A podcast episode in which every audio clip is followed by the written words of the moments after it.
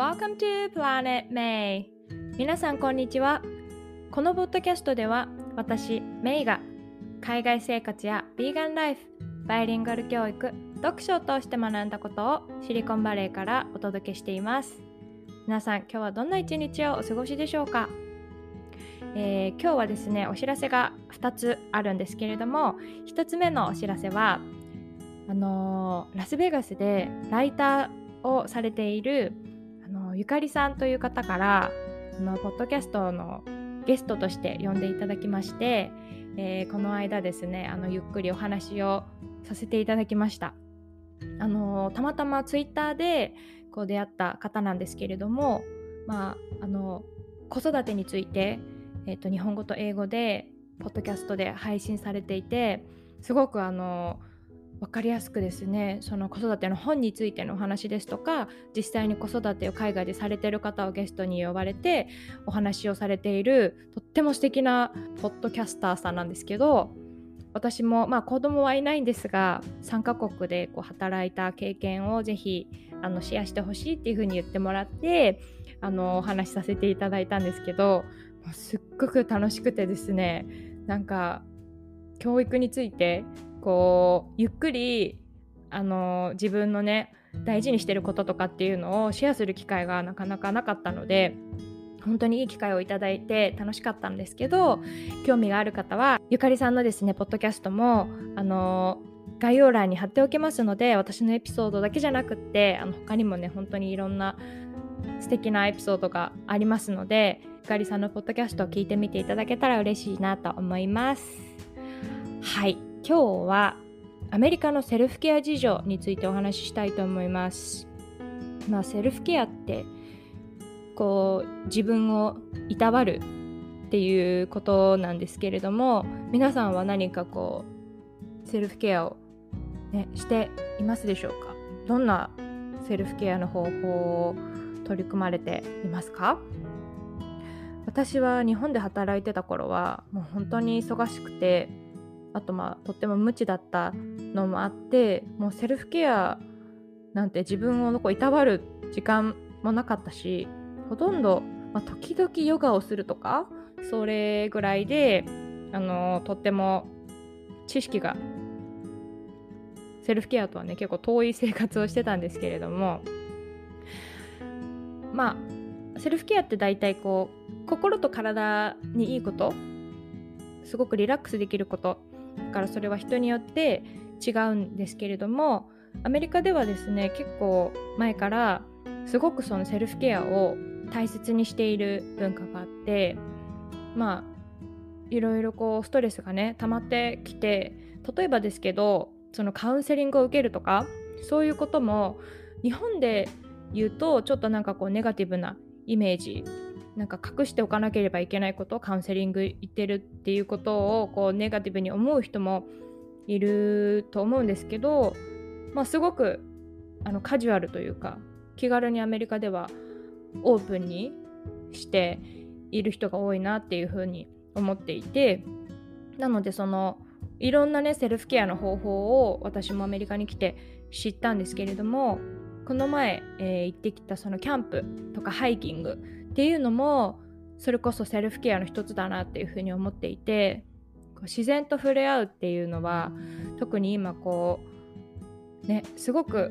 便利な世の中だから目の前にパソコンがあったらすぐインターネットでね検索いろんなことできるし YouTube も流し続ければいろんな面白いコンテンツが出てくるしっていうあのー、時代なのででもそれそういうところからちょっと離れてなんか静かに鳥の声を楽しむとかそういうねことがすごい大事だなっていうふうに思っていてまああの私たちは国立公園に行って朝から晩までもうハイキング三昧みたいな、えー、日々をですね1週間ぐらい過ごしてきたんですけれどもまあ、改めてこう自然のねこう素晴らしさっていうか、まあ、たくさんちょうど花が咲いていたりとかあとねとっても珍しい植物今まで見たことがないような葉っぱの形をした木だったりとかそういうのも見つけたりあとシャトルバスに乗って、え有名なそのハイキングトレイルまで行ったりもしたんですけどそのバスを待ってる間になんと子グマがですねこう丘の麓から出てきてのぴょこぴょこ歩いてるところを偶然ねラッキーなことに見れたりとかあとリスとか鹿とか魚とかもねたくさんいたのでそういう時間ってねすごく大事だなっていうふうに改めて思いました。あとキャンプに行く前に近所の方とあのー、まあ初めてですねこうゆっくり会ってお話しする機会があったんですけどまあシリコンバレーっていう土地柄もあって私の近所の人たちってもうほとんどが IT 関係のお仕事されているんですね。でまあ Amazon だったり Apple だったり Google だったり Microsoft だったり、まああのー、みんなとってもこう機械に強いというか、うん、そういうことをメインでしてる方が多かったんですけどあのそういうね人たちもやっぱりこうデジタルに日中触れているからこそこう趣味とかはねハイキングとかあの painting、えっと、絵を描くこととかあとヨガしてるって言ってた人もいたし料理が好きだよって言ってた人もいたりしてもうあのー、最終的には、えっと、庭にねどんな植物を育ててるかとかなんかどんな野菜を育てるプランかとかなんかそういうガーデニングの話とかになったりしたんですけどやっぱりこう機械に触れることが多い人たちも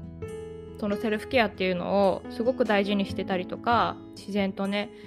触れる時間を取ってるんだなっていうのを改めて私もあの彼ら彼女たちと話していて実感しました。うん、で、まあ、よく言われてるそのセルフケアには例えば読書だったりとか瞑想だったりとかあと運動ですよね。こう運動も定期的にしてる人がすごく周りに多いので結構家の前とかをねジョギングしたりとかあの歩いてるカップルとかをよく見かけるんですけどあと映画を見たりマッサージに行ったり日記あのジャーナリングとかですね。を書いたりあと友達とまあ会ってお茶したりとかそういういろんなこうリラックスさせる方法があると思うんですけどうん、まあ、今特にコロナでこう全世界でセルフケアの大切さっていうのがこう今まで以上に注目されてるなっていうふうに思っていて私自身もねこれからもこう自分のケアをしていく大切さっていうのも忘れずにいたいなっていうふうに思っています。で2つ目のお知らせなんですけど今のこのセルフケアのことをですねよく発信したりとかあとセルフケアサンデーっていう、まあ、あの自分のためにケアできることいろんな取り組み方とかをサービスで教えてくれてるアメリカに30年住んでるもうアメリカの先輩ですねまー、ちゃんっていうお友達がいるんですけどそのまーちゃんと実は、えー、明日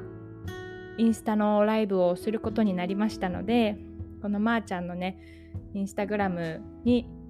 あの呼んでもらったので興味がある方は日本時間の土曜日の夜7時からインスタライブでまー、あ、ちゃんとこのセルフケアだったりとかビーガンについてお話しする予定なのでぜひ聞いてみていただけたらなと思います。それでは今日も最後まで聞いてくださってありがとうございました。また次回の配信でお会いしましょう See you next time!